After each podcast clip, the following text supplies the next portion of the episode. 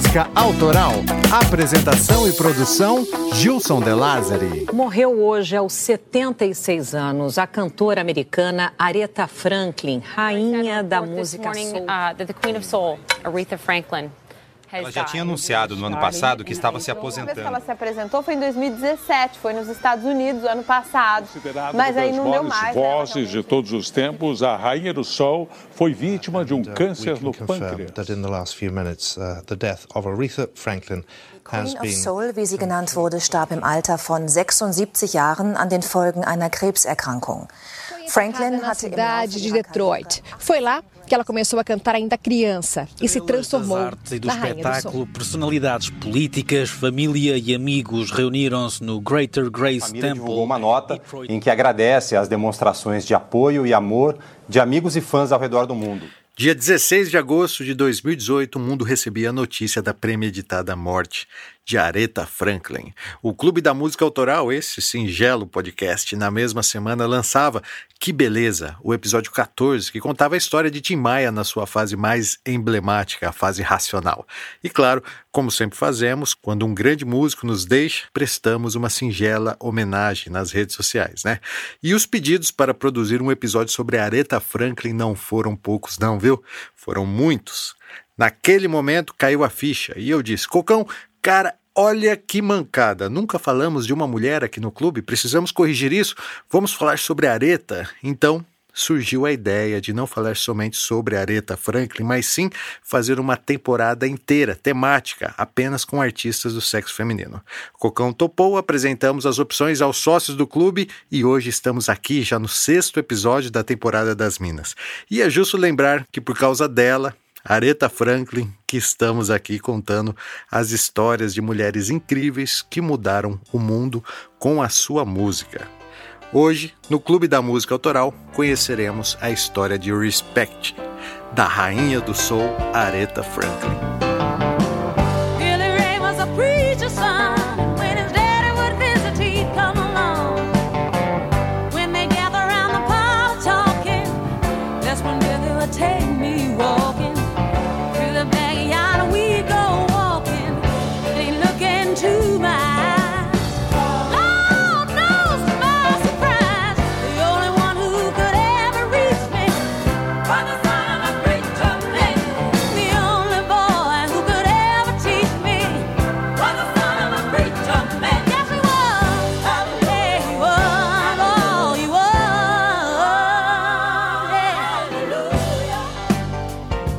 Da Música Autoral faz parte do Overcast, uma rede de podcasts que foge do padrão tradicional da podosfera brasileira. Confira acessando overcast.com.br.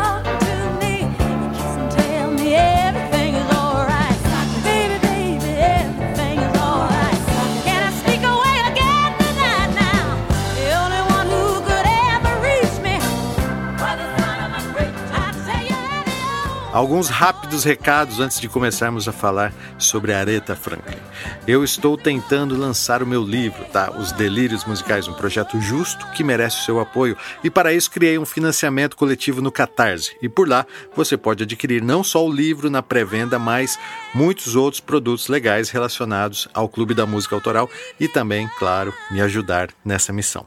A temporada das Minas já passou da metade. Lembro que, como sempre, produziremos um episódio extra no final, né, onde o Cocão e eu comentaremos os bastidores, né, dessa temporada, o making off dessa temporada, vamos dizer assim.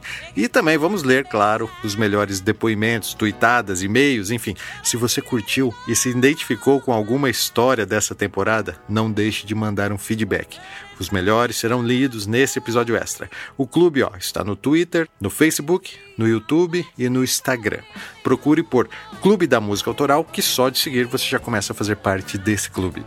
Mas assim, ó, se você, além de fazer parte desse clube, quiser também ajudar nessa missão, né, que é espalhar histórias sobre as músicas que amamos, então seja um sócio oficial ou um sócio estrategista ou quem sabe um sócio diretor, cara. São planos mensais que você pode assinar através do PicPay, do PayPal, do Apoia-se e do PagSeguro. No site do Clube da Música você vai encontrar todos os links que foram citados aqui, além das playlists e muito mais. Acesse clubedamusicaautoral.com.br e confira.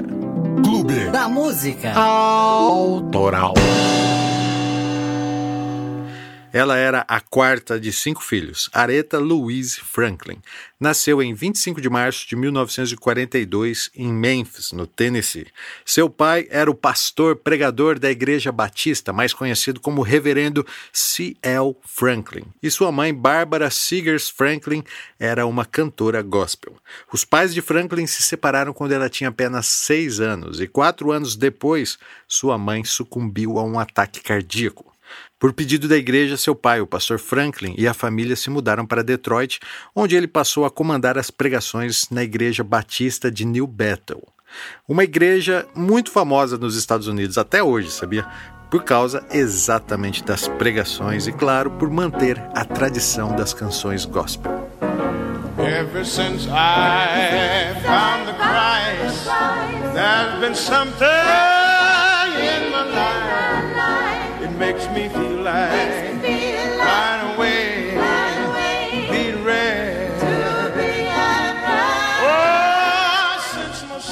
O pastor Franklin, ao chegar em Detroit, lançou um novo conceito que o transformou em um popstar da pregação. Seu estilo despojado e sua empolgação contaminava os fiéis. Logo, ele criou Caravanas da Pregação, uma espécie de turnê religiosa. O reverendo Franklin foi apelidado como o homem da voz de um milhão de dólares, e com ele, em suas caravanas, iam também as melhores cantoras gospel dos Estados Unidos. Afinal, era a música que enaltecia o discurso do reverendo Franklin. Aretha era apenas uma menina, mas já acompanhava aquela rotina atípica. Ela aprendeu a tocar piano sozinha e logo passou a fazer parte do coral. O reverendo Franklin não era bom apenas com as palavras, ele também era ninja nos negócios. E sabendo da importância da música em suas pregações, ele e o dono de uma loja de discos chamado Joy Von Battle montaram um estúdio improvisado dentro da igreja, passando a gravar as pregações do reverendo Franklin para posteriormente vender os discos. Para isso, montaram uma gravadora, a JVB Records. Juntos, produziram mais de 70 discos nesse formato, onde a música flertava com a poderosa pregação do pastor Franklin.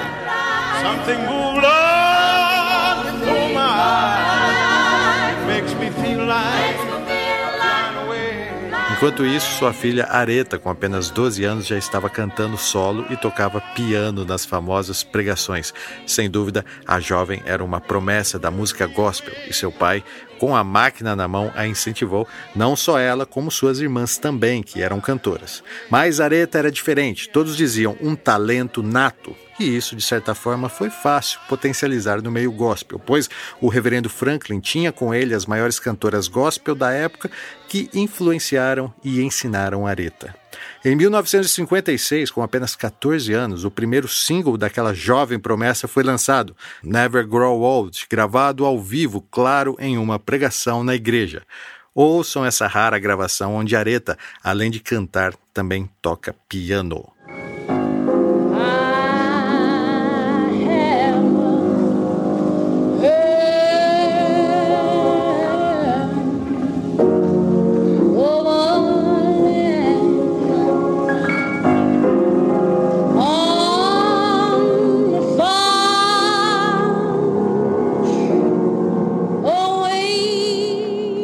Casa do reverendo Franklin era visitada por celebridades de todos os estilos, entre eles o Dr. Martin Luther King, um dos grandes líderes do movimento pelos direitos civis americanos.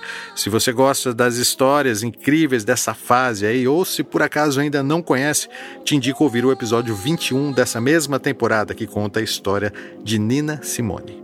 Pois bem, o reverendo Franklin, apesar de ser um tanto quanto fanfarrão, entrou sério nessa luta pelos direitos civis. E digo mais, transformou a sua igreja de Detroit em um dos grandes pontos estratégicos da causa. Aretha passou a acompanhar as caravanas de Luther King e foi lá que ela conheceu o Soul Stirrers, um grupo vocal pioneiro no estilo coral gospel. Você com certeza já ouviu algo do tipo, mas vale a pena lembrar porque os caras eram os pioneiros, velho. minister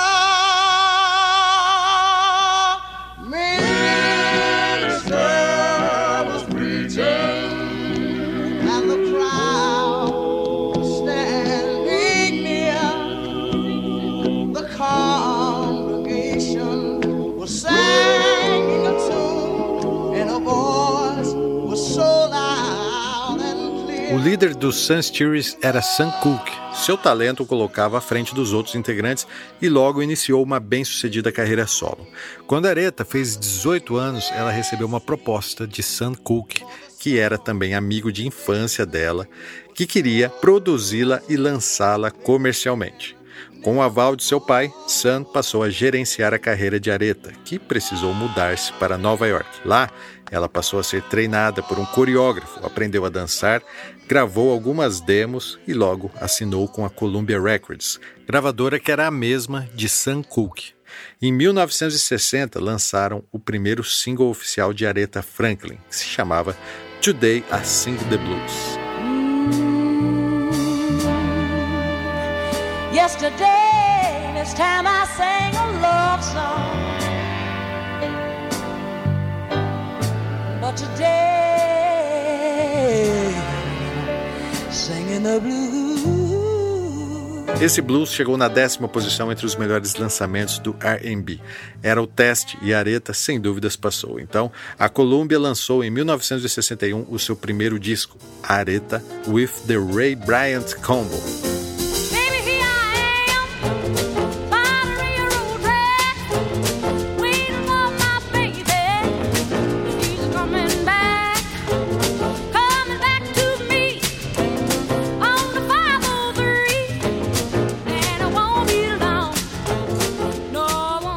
Críticos corriam para definir aquele som que era pop, mas também era blues, que também lembrava o jazz, mas assim com um toque de gospel, como assim que rolo, né?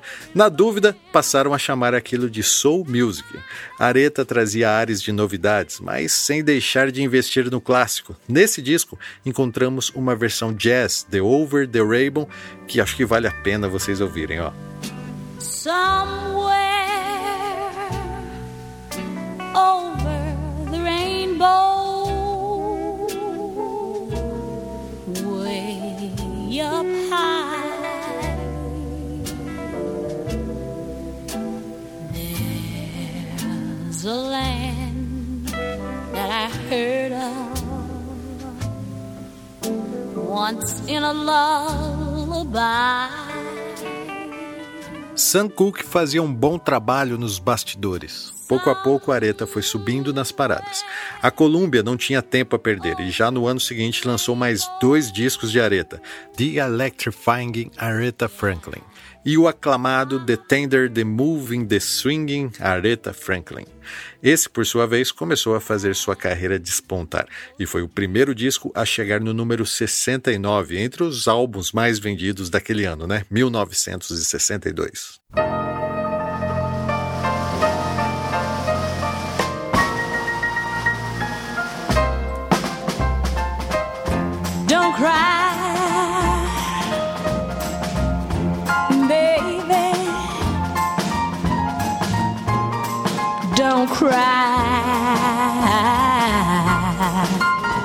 Your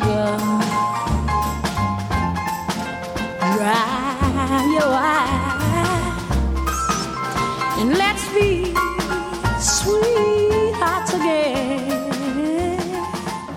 Finalmente, Areta, após três discos lançados por uma grande gravadora, tendo por trás seu pai, uma personalidade da época, e o respeitado Sam Cooke gerenciando sua carreira, ela ganha o merecido destaque. Repito, demorou três discos para sua carreira ter relevância no ramo musical. Percebem como é disputado esse tal ramo artístico? Ó, eu, como técnico e produtor musical, trabalhei na maioria das vezes com artistas e bandas que desistiram já no primeiro disco, sabia? Muitos desistiam na primeira música. Aqui no clube a gente tenta sempre detalhar os desafios e barreiras que os nossos ídolos da música tiveram que encarar.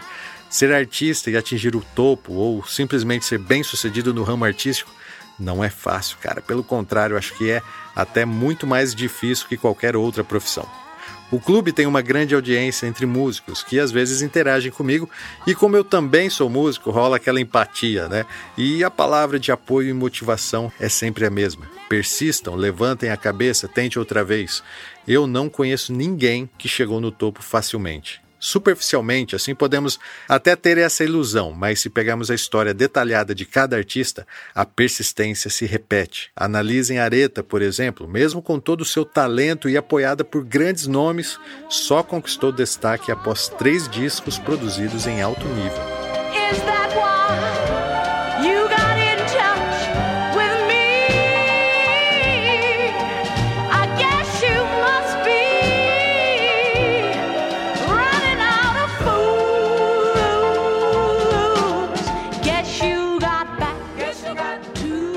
Esta que estamos ouvindo se chama Running Out of Falls. Ela foi uma das três canções que Areta emplacou na top 10 da R&B Detalhe em 1964, já no seu sexto disco. Tal feito fez o apresentador de rádio Pervis Span batizar Areta como a rainha da soul music. Ele chegou até a colocar uma coroa em sua cabeça durante uma performance pública. Areta tinha alta influência da música gospel, mas esse não era o estilo que a Columbia apostava. Eles apostavam no pop e tentavam velar as influências gospel que eram chamadas de soul music na época, né? Cocão, acho que essa é uma boa deixa para a gente poder falar um pouco sobre a origem da soul music.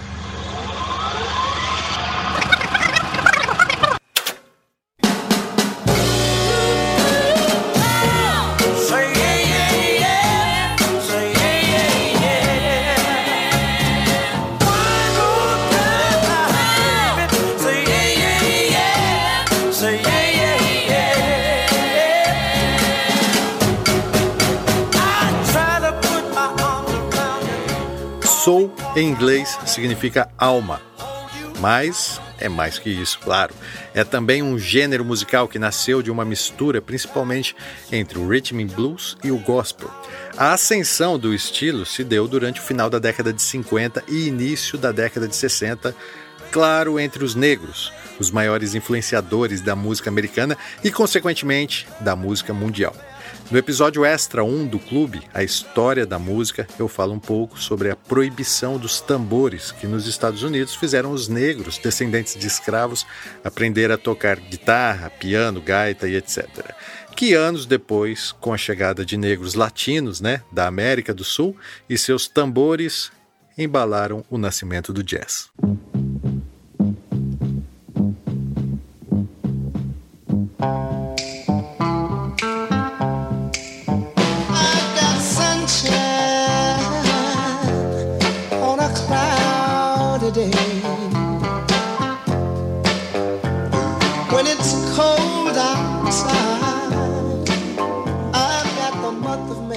O R&B significa Rhythm and Blues, um termo comercial inventado pela Billboard para definir o novo jazz, que era embalado por levadas de guitarra e bateria mais enfáticas, e em comum os grupos tinham formações menores, como os Temptations, né, que ouvimos ao fundo.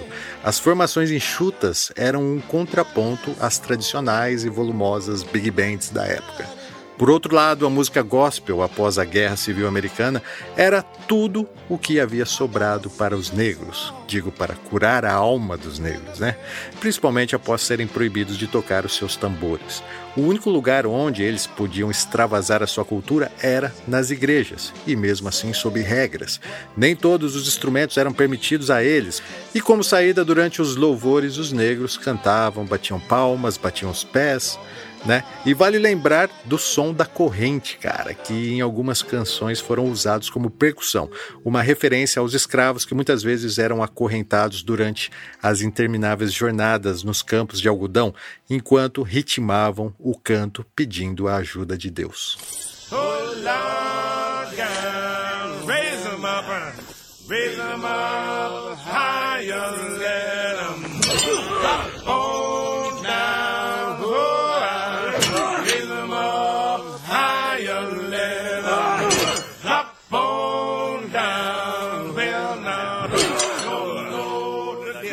Durante os anos 60, o termo soul já era usado nos Estados Unidos como um adjetivo em referência ao afro-americano. Por exemplo, soul food, comida de negro. Esses apelidos apareceram juntamente numa época em que vários movimentos de liberalismo social implodiam, como a Revolução dos Jovens, o uso das drogas e os movimentos anti-guerra e antirraciais. Por consequência, a música soul nada mais era que um apelido, uma referência à música dos negros. Independente do gênero, qualquer coisa que fosse feito por negros era chamada de soul music. Tem um podcast chamado Benzina que fez um episódio incrível sobre soul music. Eles indicaram também o episódio 21 do clube, a Nina Simone, e é mais que justo que eu também os indique, pois falam sobre o surgimento da soul music no Brasil. Um bate-papo sensacional para quem curte o estilo musical da soul music, tá? Beleza? Abraço, Barba. Valeu pela indicação. Acontece que lá nos Estados Unidos, onde a soul music surgiu, o termo nos anos 60, né, soul music, ficou tão comum que surgiu até um programa de televisão chamado Soul Train, que apresentava os sucessos das canções negras. A dupla mais popular na época era Sam e Dave, que escreveram o sucesso Soul Man, que ressurgiu mais tarde no clássico filme Blues Brothers.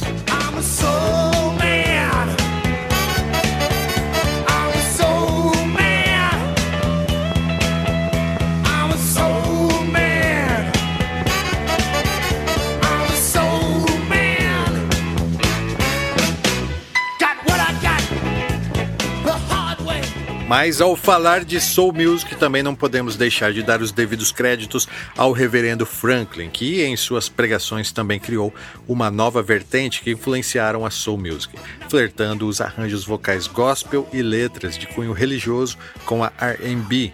Isso era o que a gravadora de Areta na época, a Columbia, tentava evitar. Eles preferiam o country music e o pop. Essa mistura com a música gospel ainda era algo meio incerto nessa época. Lembre-se, era 1963. Então, o contrato venceu e, sem interesse das partes na renovação, Areta assinou com Atlantic Records, que já vinha se dando bem com Joy Turner e Ray Charles, e seguros do investimentos na Soul Music deram liberdade para Areta expressar o seu estilo gospel, mas exigiram que Areta fosse gravar no aclamado Fame Studios no Alabama.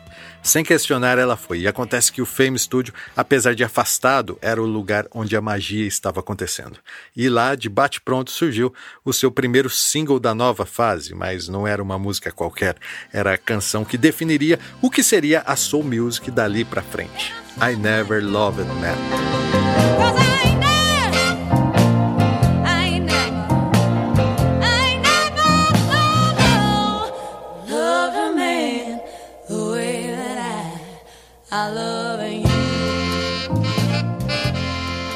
Essa canção, segundo a própria Areta, marca a virada em sua carreira. Alcançou o topo nas paradas do R&B e o nono lugar na Billboard, que, como vocês sabem, é a principal parada musical americana até hoje. Era a época dos singles. As gravadoras lançavam primeiro a música separada e depois o disco completo. A ideia era testar o potencial comercial da canção e depois vender duas vezes o mesmo produto, né? Quando dava certo, as gravadoras ganhavam muita grana, cara. E esse single da Areta, por exemplo, que vinha com uma canção no lado A e outra no lado B, deu tão certo que a canção do lado B foi para as paradas da Billboard também, do Right Woman, do Right Man, e escancarava as referências gospel com um arranjo vocal incrível, de arrancar lágrimas mesmo. Ó. Lembrem como é que era. If you wanna do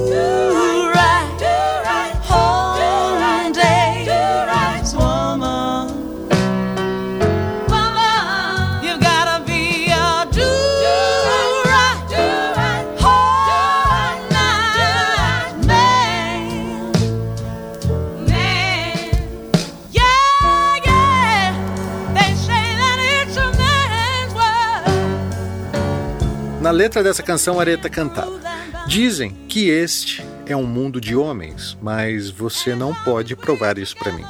E enquanto estivermos juntos, querido, mostre algum respeito por mim. Opa, peraí. Surgia ali uma fagulha, um nicho. Era sutil, mas era um pedido de respeito das mulheres, cara.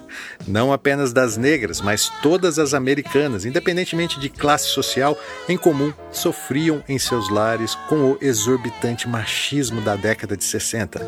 Elas sentiram-se pela primeira vez representadas por uma letra de uma música, cara. Olha que legal. Então, ouvintes do clube, surgiu a deixa não apenas na carreira de Areta, mas também nesse episódio. Para com respeito e sem ser vago, podemos falar sobre o tal respect que Areta não apenas pedia, ela decretava.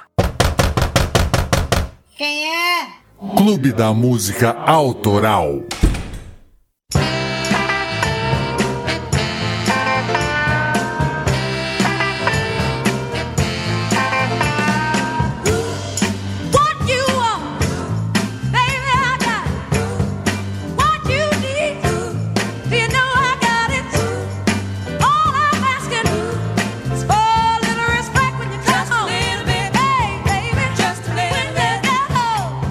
A pergunta é: uma música é capaz de causar uma revolução? Na canção de Areta, a resposta era Just a Little Bit ou Só um pouquinho. Isso era o que ela achava, mas Respect foi responsável por uma grande revolução comportamental. Apesar da semelhança com a letra de Do Right Woman, Do Right Man, lançada anteriormente, né? Respect teve muito mais impacto comercial, nem se comparava. Foi a primeira música de Aretha a chegar no topo das paradas da Billboard, mas isso porque ela tinha um conceito inovador, o discurso feminista, uma novidade fresca, reluzente e amedrontadora, como toda novidade deveria ser, né? O recado era claro para todos os homens casados da década de 60. Areta dizia na letra: tudo que eu estou te pedindo é um pouco de respeito quando você vier para casa. Era quase uma unanimidade. O homem americano das décadas de 50 e 60, e alguns até hoje, né? Chegam em casa do trabalho esperando encontrar a casa limpa, a janta pronta e uma esposa impecável, paparicando ele. Era o casamento padrão, as filhas eram educadas para isso, mas Areta, em Respect, tirava todos da zona de conforto. Ela representava a mulher que também trabalhou o dia todo, cuidou das crianças e, exausta no fim do dia, pede um pouco de respeito e consideração. A mulherada foi a loucura. Em todas as rádios e emissoras de TV havia uma mulher pedindo respeito. Era um grito feminista escancarado, disfarçado numa melodia empolgante que fazia as pessoas dançarem enquanto a Areta pedia respeito.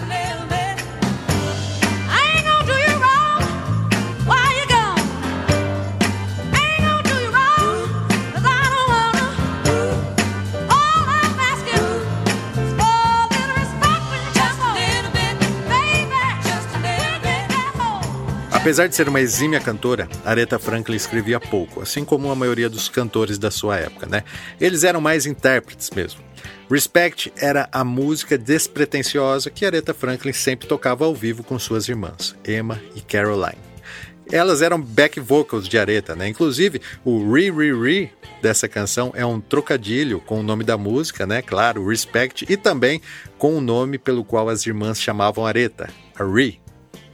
Durante as sessões de gravação dessa música, Areta, que era uma ótima pianista, pediu licença ao pianista da banda e sugeriu uma nova levada, um pouco mais rápida do que a sua banda normalmente fazia ao vivo. Era mais ou menos assim, ó.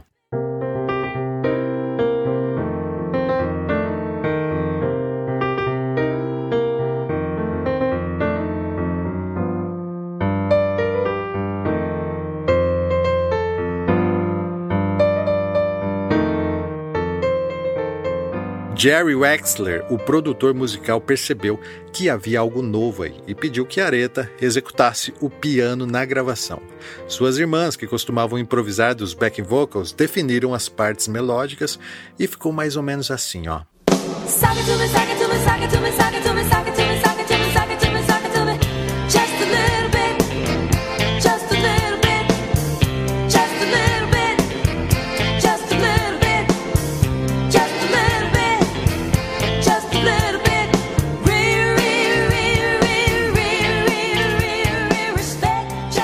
para dar o toque final, veio o solo do saxofonista Charlie Chalmers e voilá!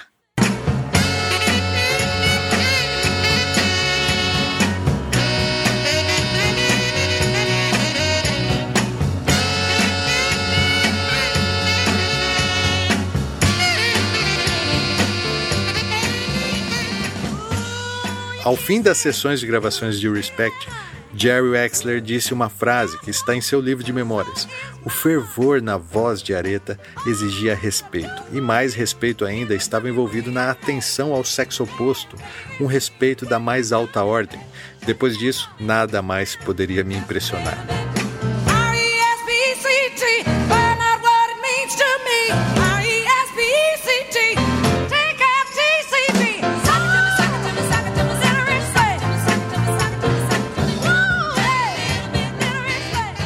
Respect é uma música que marcou uma geração, sem dúvidas, e até hoje nos impressiona.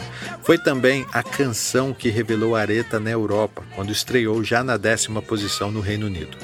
Mas dos Estados Unidos, em 1967, quando o Respect foi lançada, era esse o momento de maior caos no combate aos direitos civis, que estavam unindo outras causas, como a dos direitos iguais, né, com questões feministas, e os crescentes manifestos contra a guerra do Vietnã.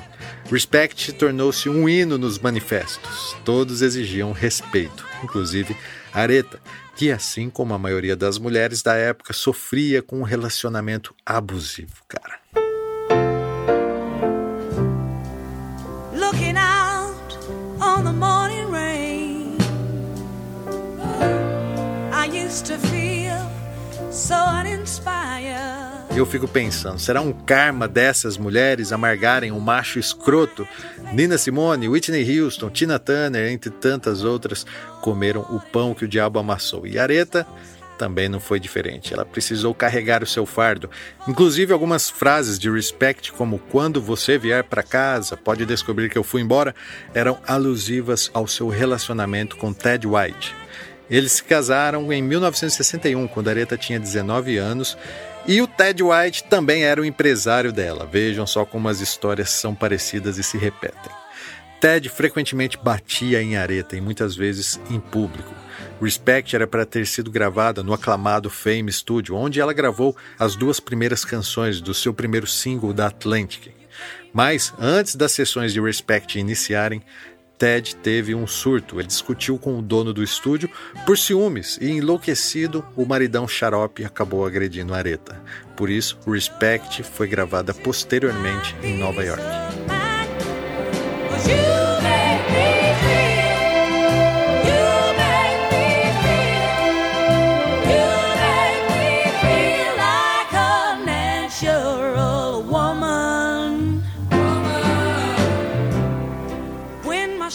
1969, finalmente, Aretha se separou de Ted White. Com ele teve um filho, Ted Jr., mas engana-se quem pensa que esse era o primeiro filho de Aretha, tá? Porque ela ficou grávida e teve seu primeiro filho, o Clarence, quando tinha apenas 12 anos, cara, juro. 12 anos de idade. Mas calma, ela não é vítima de abuso, não. O pai da criança era um namorado da escola. Mesmo assim, foi um escândalo para o seu pai, né, o já famoso reverendo Franklin, que, mesmo com todo o seu arsenal de sermões e castigos físicos, não conseguiu evitar que dois anos depois, aos 14 anos, nascesse o segundo filho de Aretha, Edward. Ambos receberam o sobrenome de solteira.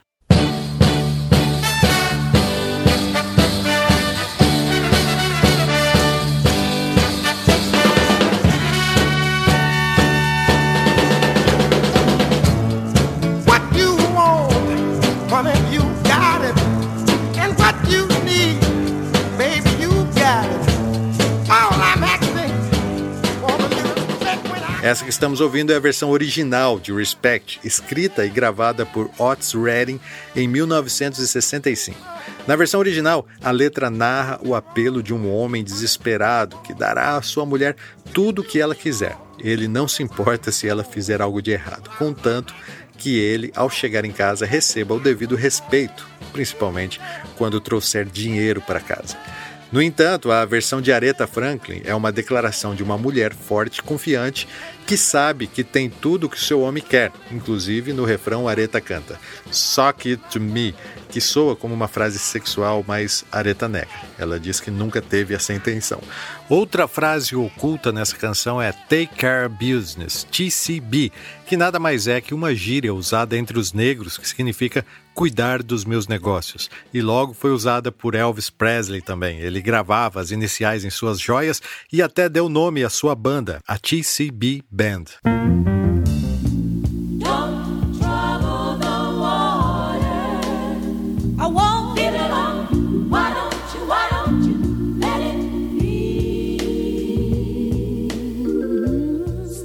Em 1968, a Aretha lançou os seus dois álbuns mais vendidos, Lady Soul e Aretha Now, que incluíram alguns de seus singles mais populares, incluindo Chain of Fools.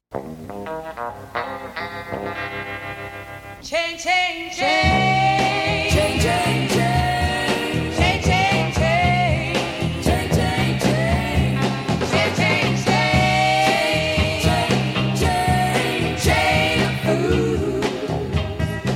Também a minha preferida, Think, que eu confesso, claro, influenciado por sua sensacional participação no filme Blues Brothers, Os Irmãos Cara de Pau, de 1980, que eu já assisti algumas vezes e recomendo sempre que posso.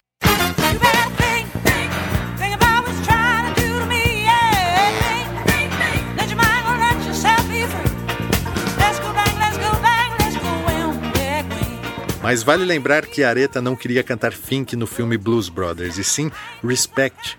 Mas o diretor não permitiu, pois aquilo atrapalharia o roteiro original. Mas no ano de 2000, o pedido de Areta foi atendido. Na continuação de Irmãos Cara de Pau, aparece ela novamente, e dessa vez cantando Respect.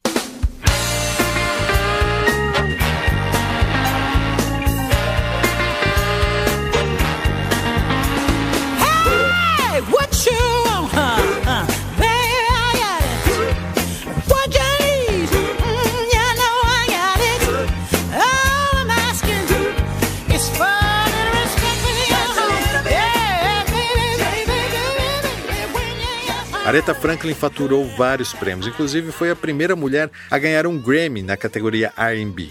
Desde então, ela acumulou nada menos que 44 indicações e 18 premiações do Grammy.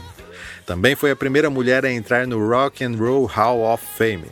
Participou de oito filmes, gravou 32 álbuns de estúdio, seis álbuns ao vivo e participou de 20 coletâneas oficiais.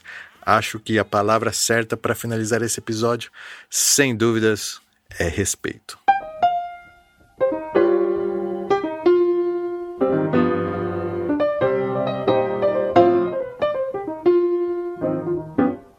Meu happy days, meu happy days.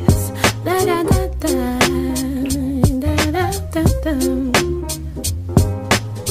Eu fico sempre na moral.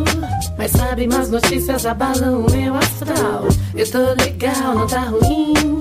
Tô forte, tô viva, tô bem longe do fim, acho, né? Sempre levando uns tocos, a vida dando um soco. A quem acha que é pouco mais. Essa é Tássia Reis, ex-integrante do grupo de hip hop Rimas e Melodias, aqui com o seu projeto solo. Tássia mistura jazz e hip hop com letras criativas que com certeza vão chamar a sua atenção. Essa indicação autoral e todas as músicas citadas nesse episódio vão estar em nossa playlist no Deezer e no Spotify para você ouvir a hora que quiser. Minha intuição quer cantar, tira um segundo pra ouvir que eu não costumo falhar. Ideia zoada nem consta, nem pago pra mostrar, direto e na fuça e sem blá blá blá. Gostaria de agradecer aos sócios diretores do clube, João Júnior Vasconcelos Santos, Matheus Godoy, Antônio Valmir Salgado Júnior, Luiz Prandini, Emerson Castro, Henrique Vieira Lima, Caio Camasso e Luiz Henrique Oliveira Machado. Lembro também que está rolando no Catarse o financiamento coletivo do meu livro, Os Delírios Musicais, um projeto digno que merece o seu apoio. E nas redes sociais, nas quartas-feiras, quinzenalmente, rola uma live para debater os últimos episódios. Procure por Clube da Música Autoral, que só de seguir você já começa a fazer parte desse clube. Por fim, acesse nosso site clubedamusicaautoral.com.br, que lá você encontra todos os links que foram citados nesse episódio. Trabalho não falha no seu proceder, Deus sempre vê quem é aliado e quem tá de papo furado querendo pagar de ser. Deixa estar, deixa se crescer. O tempo é quem vai poder dizer. Não faço nada mais que respeitar meus pés. Eu vivo o meu happy. Estamos chegando ao fim desse episódio. Infelizmente, precisei fazer um resumão de tudo, né? Mas é porque Areta começou a cantar profissionalmente aos 14 anos, cara, e muita coisa aconteceu nesses 64 anos de carreira. Mas, ó, antes de finalizar, vale lembrar alguns pontos. Areta chegou a cantar na posse de três presidentes americanos, entre eles Jimmy Carter, Bill Clinton e Barack Obama. E só não foi a Londres cantar a pedido da rainha, porque em 1980 desenvolveu um medo patológico de avião, ficando incríveis 30 anos sem voar, e suas turnês eram apenas em ônibus. Quando uma de suas backing vocals, Cici, teve uma filha, Aretha foi convidada para batizar a bebezinha, que se tornaria no futuro ninguém menos que Whitney Houston, e Aretha Franklin é sua madrinha. Nessa jornada, alguns fatos inusitados também aconteceram. Em 1964, seu gerente, Sam Cooke, que também era amigo de infância, endoidou em um motel, onde ele estava hospedado com uma garota. Ele foi até a portaria trajando apenas sapatos e uma jaqueta querendo informações da garota. A atendente se assustou com a agressividade de Sam e disparou um tiro mortal no seu peito. Ele tinha apenas 33 anos. Pouco tempo depois, em 68, Aretha foi convidada para cantar no velório do Dr. Martin Luther King, um momento triste e inesquecível na sua carreira que está marcado até hoje. Dr. King, como sabemos, foi covardemente assassinado. Ele era um dos maiores líderes dos movimentos pelos direitos civis. Em 1979, o seu pai, o reverendo Franklin, também sofreu um atentado e, após ser baleado, ficou cinco anos em coma e veio a falecer oficialmente em 1984. Em 1974 começaram os problemas de saúde de Aretha Franklin. Ela assumiu posteriormente ser alcoólatra e também que o cigarro estava acabando com a sua voz. Desde que começou os tratamentos para conter os seus vícios, sua aparência mudou várias vezes, variando muito seu peso. Muitas vezes chegou a ficar obesa. Em 2010, ela começou uma rotina de cirurgias para conter um tumor até então não revelado. Seus shows frequentemente eram desmarcados e seguiu assim até 2018. Após uma longa carreira e uma vida sem dúvidas bem vivida, Aretha Franklin morreu no dia 16 de agosto de 2018, aos 76 anos. O motivo foi um incurável câncer no pâncreas. Obrigado, Areta, por me proporcionar narrar não só essa incrível história, mas também embalar toda essa temporada. A produção do Clube da Música Autoral é minha, Gilson De Lázari, e a edição é do Rogério Cocão Silva. Foi um prazer falar de música com vocês e até a próxima.